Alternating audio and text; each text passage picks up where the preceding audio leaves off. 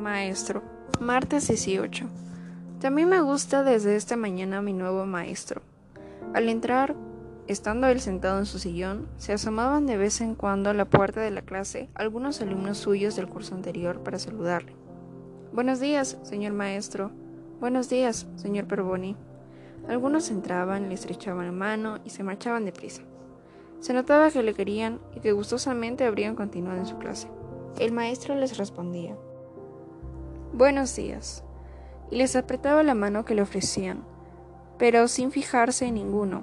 A cada saludo permanecía serio y vuelto hacia la ventana, con la arruga de la frente más pronunciada, mirando al tejado de una casa próxima. En lugar de alegrarse por los saludos, parecía que le causaban pena. Luego nos miraba uno a uno detenidamente. Para el dictado, bajó del estrado e iba pasando por entre los bancos. Viendo que un chico tenía la cara enrojecida y llena de granitos, paró de dictar. Se le acercó, le empinó un poco la cara y lo observó atentamente. Después le preguntó qué le ocurría y le puso la mano en la frente para saber si la tenía caliente. Mientras tanto, un chico se puso de pie por detrás en su banco y empezó a hacer muecas y tonterías con las manos. El maestro se volvió de repente y el chiquillo se sentó instantáneamente, permaneciendo con la cabeza gacha, en espera de la merecida reprimenda.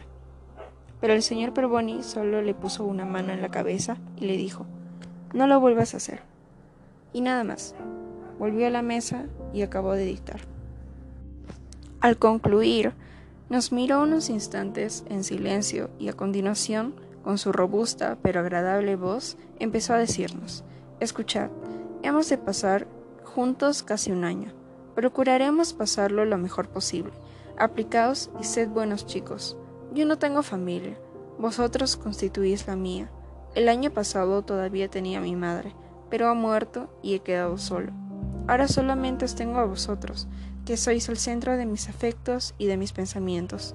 Debéis ser como hijos míos. Os quiero y creo tener derecho a que me queráis, pagándome con la misma moneda. No deseo castigar a ninguno. Demostradme que sois chicos de buen corazón.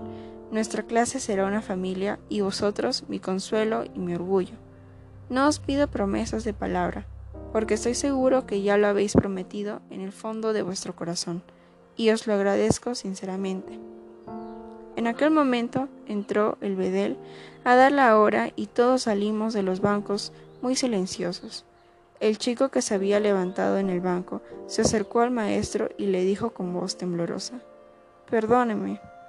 El maestro le dio un beso en la frente y le contestó, Está bien, vete, hijo mío.